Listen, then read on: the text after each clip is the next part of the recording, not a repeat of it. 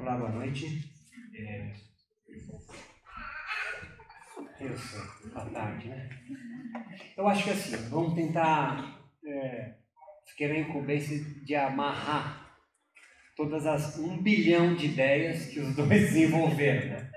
E de forma absolutamente complexa e profunda. Mas lembrem que eu vim da sociologia, então a gente adora gavetas.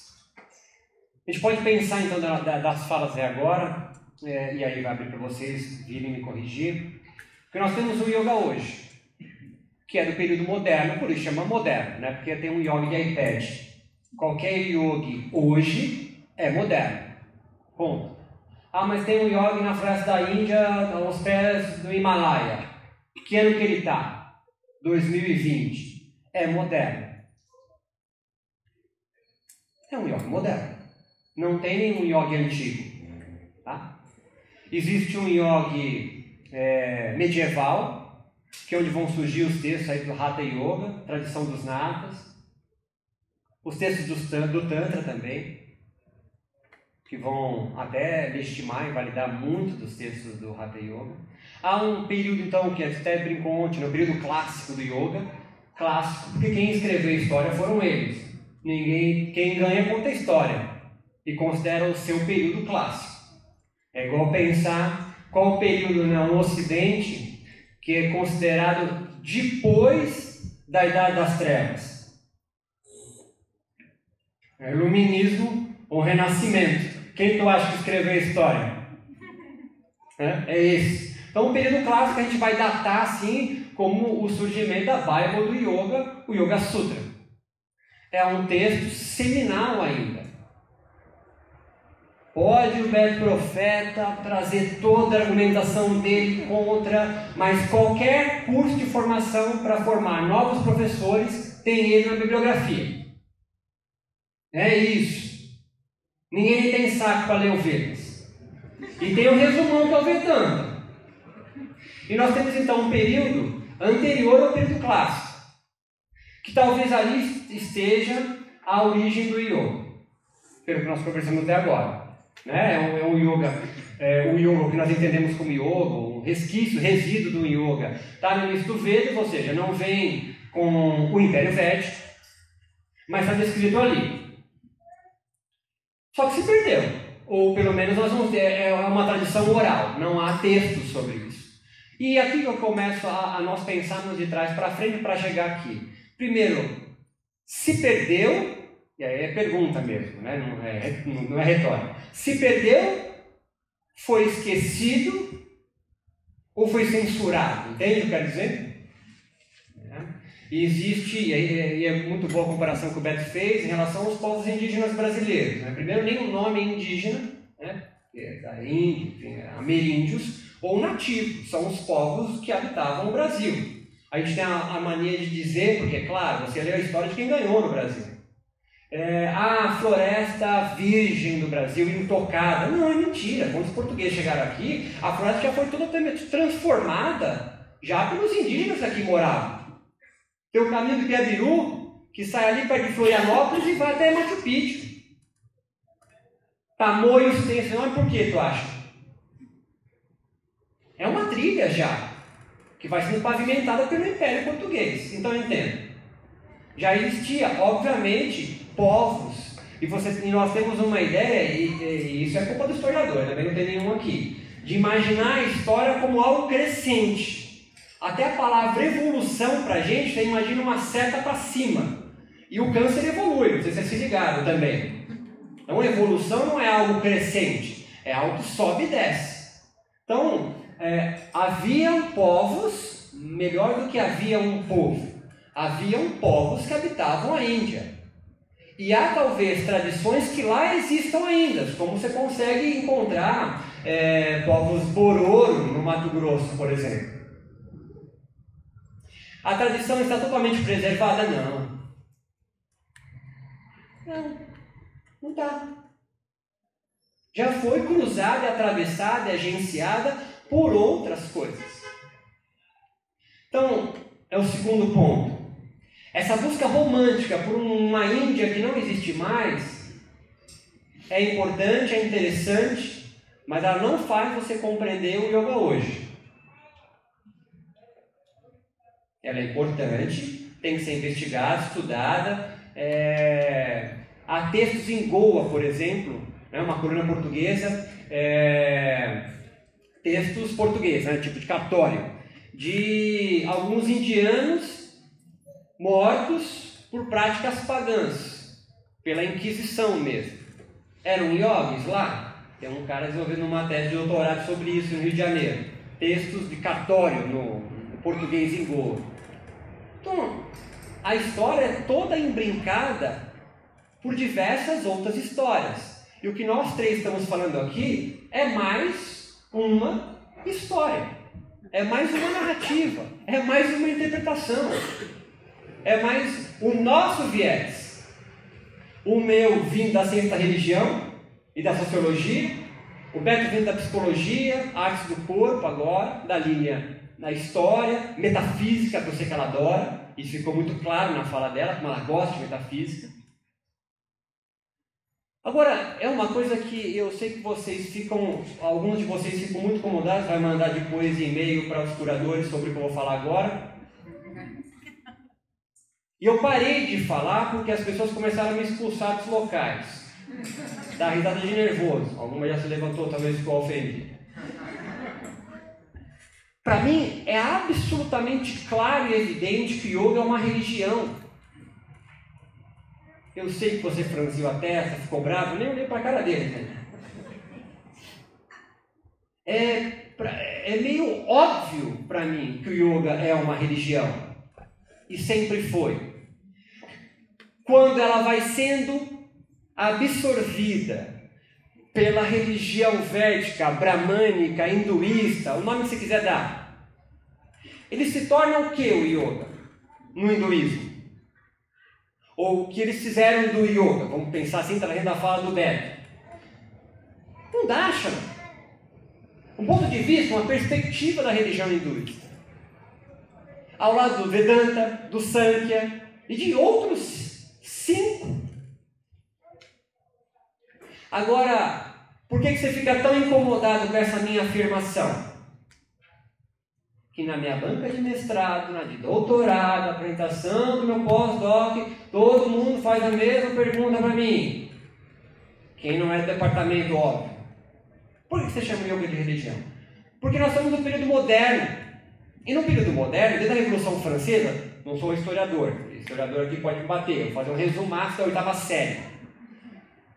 Você vai acabar, dando aquelas pausinhas para dar aquela respirada. Você, você vai romper, você vai romper o governo, o Estado, com a igreja. Igreja não pensa católica. Dos sacerdotes. O Estado e a igreja não mais se juntam. Na sociologia a gente vai chamar isso de processo de secularização. O Brasil é um país laico. Deveria ser, eu sei que você franziu a testa. Como então tem Jesus atrás no Congresso? Tem bancada evangélica. Mas hoje, o, não o nosso governo agora, me faz, me faz passar tão vergonha. Fica bravo comigo, não estou nem aí com você. Aperta a mão do Papa que é para cá, aperta a mão como chefe de Estado, não beija um anel papal dele, menos o governo atual. Porque é um outro chefe de Estado. Não é o líder da religião dominante do Brasil. Pegou? Então por que você fica tão incomodado de pensar o yoga não como arte, não como filosofia? Mesmo porque qualquer religião tem arte e filosofia também. Vai na Capela Sistina. Como é lindo as pinturas religiosas. Lê Tomás de Aquino, filosofia. Ela prova Deus lá. E tu acaba de ler e fala, porra, Deus existe mesmo, hein? Platão, Aristóteles vão dar um fundamento filosófico fortíssimo para o cristianismo que vem e que nós conhecemos hoje, por exemplo. Por que você fica tão indignado, então, de pensar a tua prática de segunda, quarta e sexta como uma prática religiosa? Porque você faz parte de uma sociedade que lutou muito para ser secular. E junto com a secularização, cada habitante dessas sociedades laicas ganhar o direito de rezar para quem quiser. E o final da fala da, da professora Lilian foi fundamental. Quer dizer, eu vivo numa sociedade que é ateia, ateísta, e, e, e ela não falou isso, mas é, fica bravo com quem acredita em Deus e está na academia. Eu sei que você não falou isso, mas eu estou falando, eu não estou lá.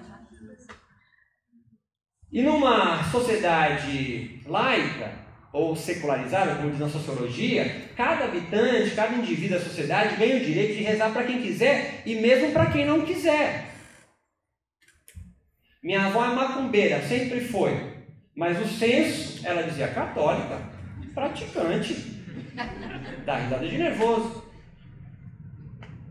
Os próprios espíritos também se entendem assim.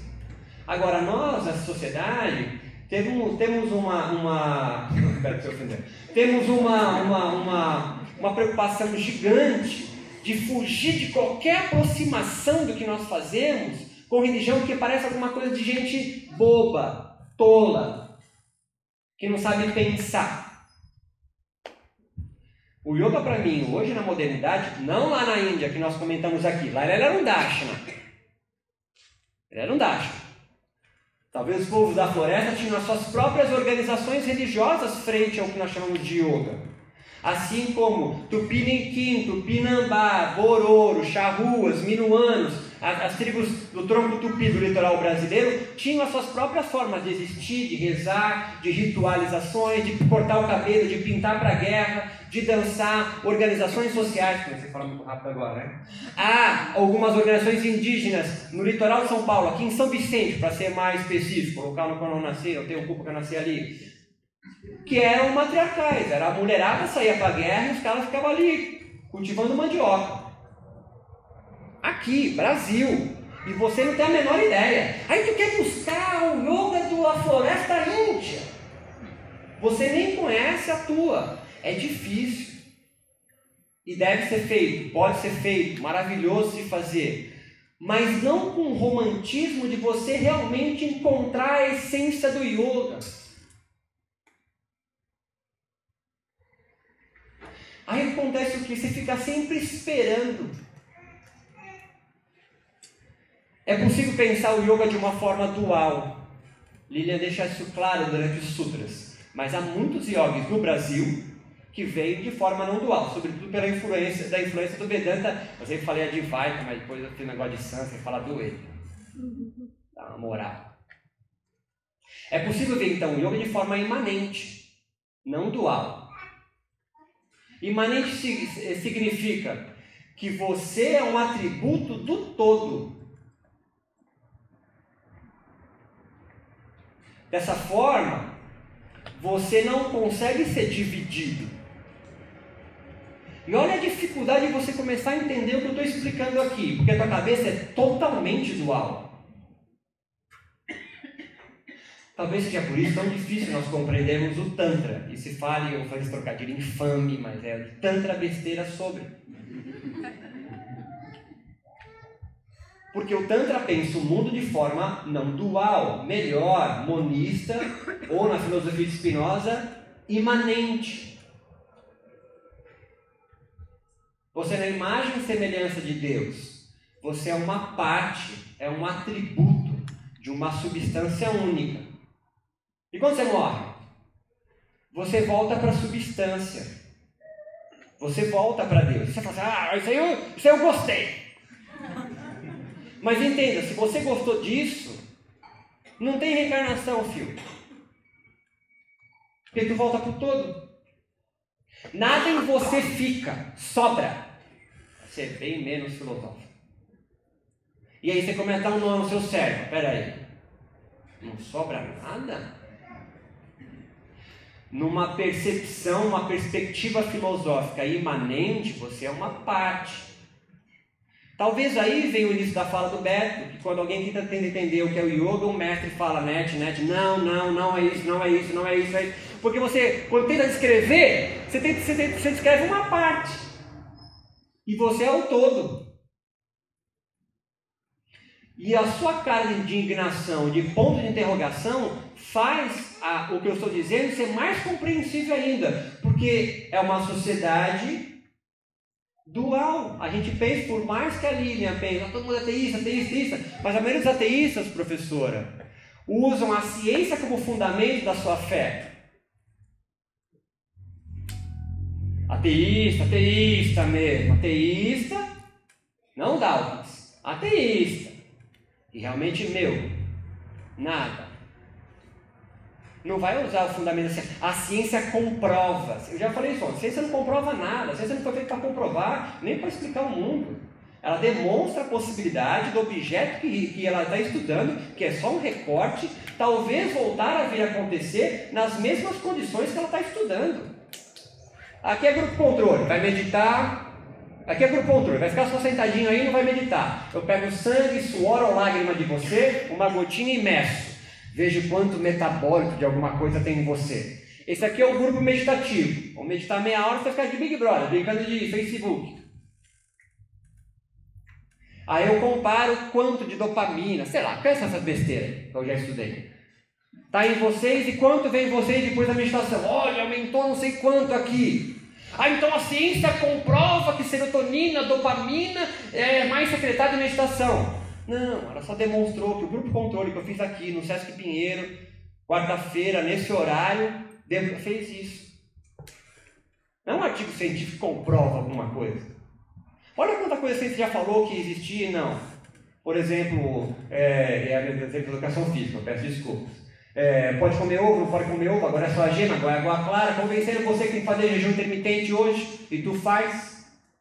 Você é vegetariano, mas toma BCA. Olha, não entendeu BCA? É a ciência também constrói narrativas de mundo, é isso que eu quero dizer. Eu vou amarrando aqui o que eu quero, eu quero dizer para vocês. As religiões, elas são pautadas sempre na experiência de alguém, uma experiência transcendente, de um ou de vários, mas em geral de um. Pense em JC, seu Jesus. Pense em Mohammed, Maomé. Pense em Siddhartha. É a experiência de um cara, de um, talvez um lugar transcendente, uma outra geografia, geografia religiosa, sutil, espiritual, que vocês mais ficam menos bravos comigo quando eu falo espiritual. Muda o religioso para o espiritual. Tá? Se essa experiência que esse cara teve na floresta, na montanha, na caverna ou numa sala com ar-condicionado fizer sentido para um grupo de pessoas, vai se formar a segunda coisa que é característica de uma religião, a sua comunidade. Pensa no Prembaba, não vai longe, tá? Vocês viram Vivekananda, não vai longe. Ele tem uma experiência transcendente, não estou sendo sarcástico, tá? Não estou sendo sarcástico. Prembaba tem uma experiência transcendente e fala: Eu me liguei qual é que é. Colocou a bola no peito, colocou no pé e falou: Vem comigo que eu te guio. É isso que os mestres fazem. Uma comunidade ouve ele e entende o que ele está falando com sentido, a gente chama de filosofia de ética, e vão então começar a transcrever a fala dele, se não for ele mesmo. É a terceira predicado de uma religião são as escrituras, transmissão oral ou escrita. E a última são as práticas, a liturgia, para que a comunidade e outros voltem até a experiência. E aí se legitima a membrana que circula uma dada religião. Como nós vemos uma sociedade que é secular e privatizada religiosamente, ou seja, você pode crer no que você quiser, existe uma pluralidade de religiões. Numa Índia antiga, no qual é o hinduísmo, ou o brahmanismo, ou os velhos, sei lá, que domina o que você pode crer, qualquer linha de fuga disso vai ser domesticado. Transforma em Dashna, faça uma interpretação védica do seu blá, da floresta, mas se a linha de fuga for muito forte, tipo o Siddhartha Gautama, o budismo, e o cara não conseguir colocar no cabresto da religião dominante, o que, que ele faz? Expulsa, brother. Vai em Ouro Preto. Tem a religião, tem a igreja dos negros, é uma igreja de pedra. Construída em cima onde era um terreiro de afro, não era nem candomblé nem umbanda, era o que era no início. Eles vão cultuar o meu Deus. E vão construir aqui uma igreja na, na arquitetura e na arte que cabe à religião dominante da sociedade. Estão me acompanhando? Não, não faz igual indiano, que assim que eu não sei o que é. Os negros vão construir porque são obrigados, são escravizados. Mas o que, que eles riscam na porta da igreja? Esquechou, meu filho. Que está na tronqueira de qualquer terreiro de umbanda e candomblé. E quem é a principal divindade? Oxalá, representado como? Tu que é macumbeiro? É Jesus, filho, loirão de olho azul. O yoga, ou o que nós entendemos como yoga antigo, da floresta, perdido, sei lá, foi entrando em contato com a religião dominante e sendo dominado e submetido a ele, assim como me cita aí, quem é o deus da religião dos tupis guaranis? É Tupã. É? é? Tupã. É o que te ensinaram. Na modernidade, onde você pode crer no que você quiser, não tem nenhum sacerdote aqui, hindu ou brahma, te dizendo, não, isso aqui não é, isso aqui é. Na verdade, há já. A gente falou disso ontem. Tem site, o que é e o que não é yoga. O cara é o zero absoluto do saber. Dá risada de nervoso. Eu estou falando do Brasil, não estou falando de uma Índia antiga. E pode cruzar braço, fica bravo. As religiões, eles têm quatro grandes agentes. Eu falei que sociologia adora de adora HV de etiquetinha, então vai segura aí. O primeiro é o sacerdote, muito comentado aqui entre nossos colegas. O Brahman, eu sei, não vai me atacar. O sacerdote é o que conserva as escrituras, a tradição. Pense em arcebispos. É ele o que vai. Opa, desviou. É heresia. Quando Calvino traduz a Bíblia para o alemão, uma língua leiga, a Santa Inquisição vai até lá e expulsa ele da Igreja Apostólica Romana, da instituição sacerdotal que ele faz parte. Tá pegando? Tá viajando a ideia? E aí ele sai e vai fazer o que, Lutero e Calvino?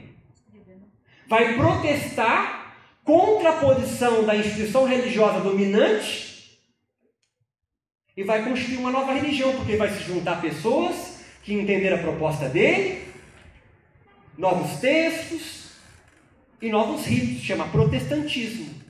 Por isso que todo evangelho tem a Bíblia aqui embaixo do braço, cheio de post-it. Porque o cara realmente troca uma ideia com o texto.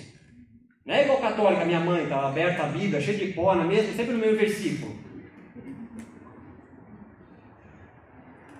O segundo são os místicos. Talvez aí o que Beto chama de artistas ou de arte, Místico dispensa sacerdote, troca ideia direta, canal direto com Deus, divindade, mundo espiritual, a transcendência. Ele não precisa. Você é leigo, leigo precisa de sacerdote. Você paga para Brahmani, para fazer o funeral, para casar, batizar filho. Igual padre. Você é leigo de uma narrativa de ordenar o mundo, mas você organiza a sua vida com olho no que os sacerdotes dizem. O místico dispensa isso. Você acha que ele é bem aceito? Em geral, não. Se um místico se atrelar aos sacerdotes, então é um místico daquela igreja. Senão, ele vai ser expulso de lá. Existe um terceiro, JC, para os judeus. O que, que o JC é para os judeus? Profeta. E para um católico? Puta, tipo Deus, filho dele, alguma coisa. É mais. O profeta é só mais um homem.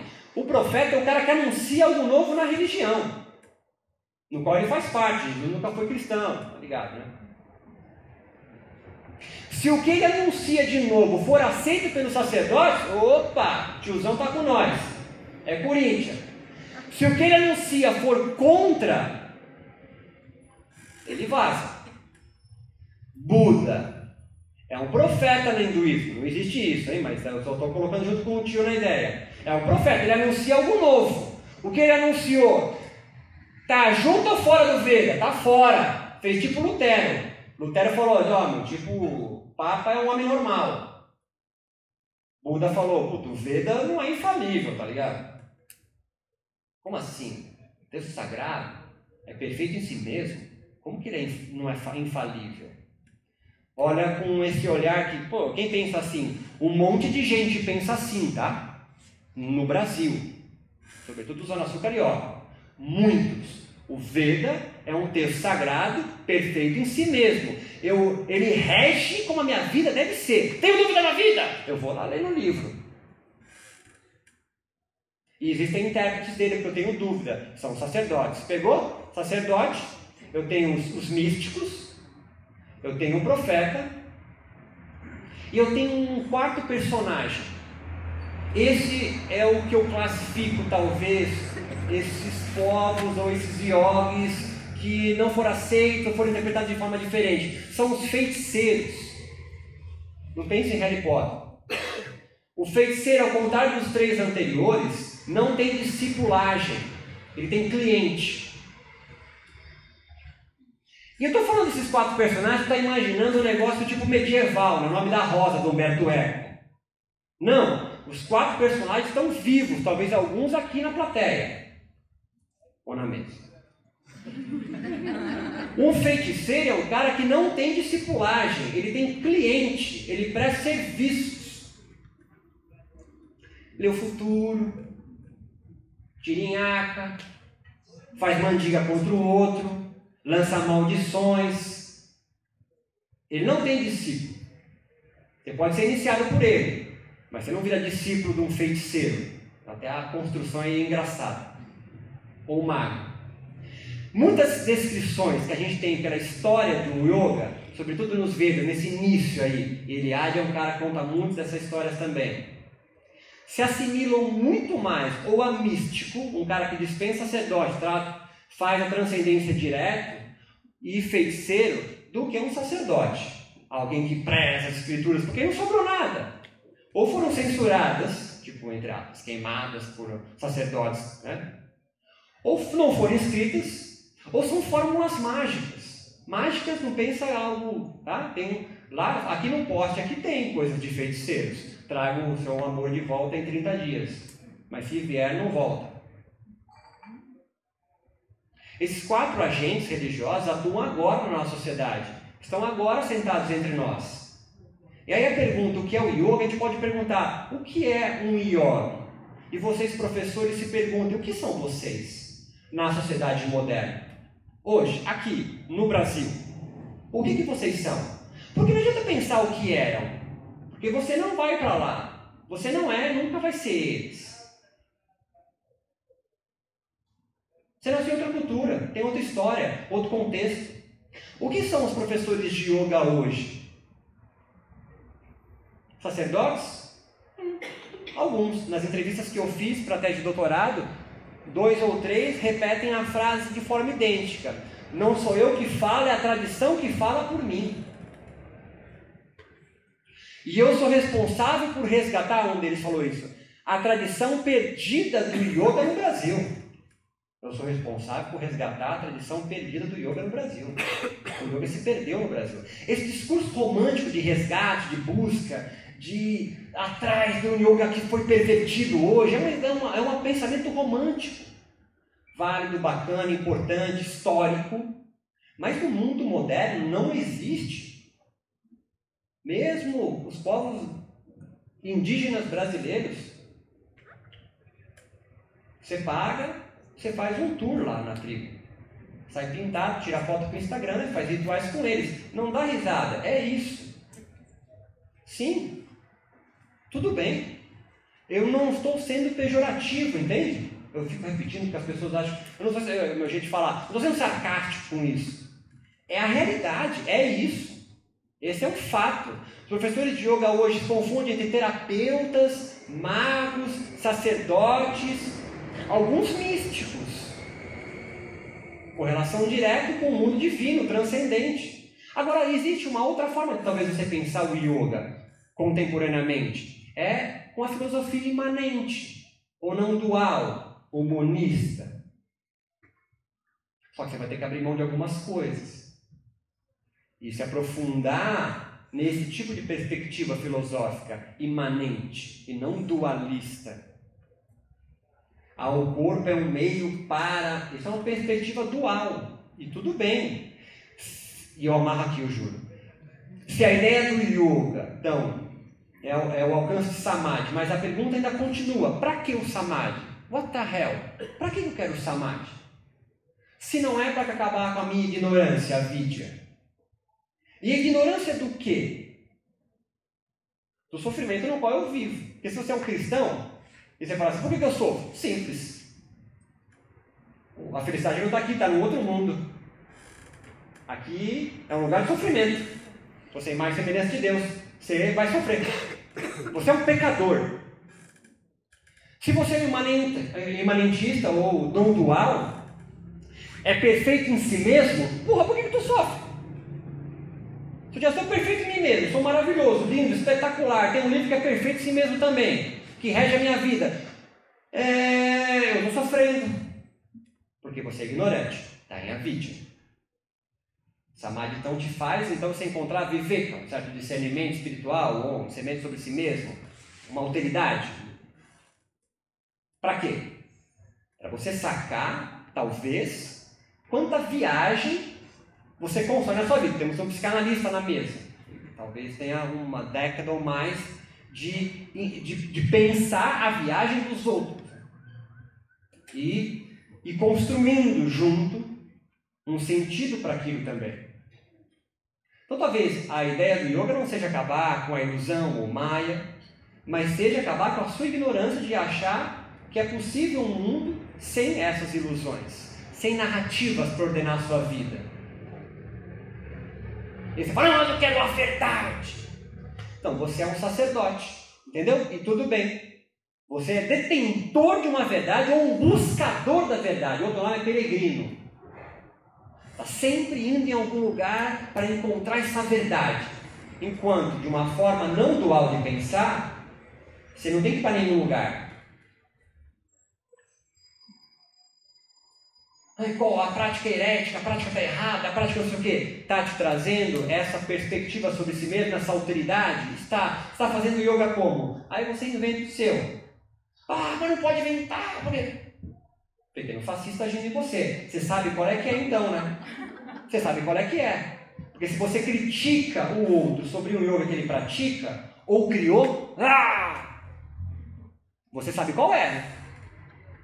Não, eu não sei. Então, como é que você pode me criticar? Eu só sei que isso não é net-net. É a super filosofia, né? Porque qual que é a saída então? Obrigado pela paciência de vocês. Ninguém veio aqui para facilitar a tua vida, não. Obrigada.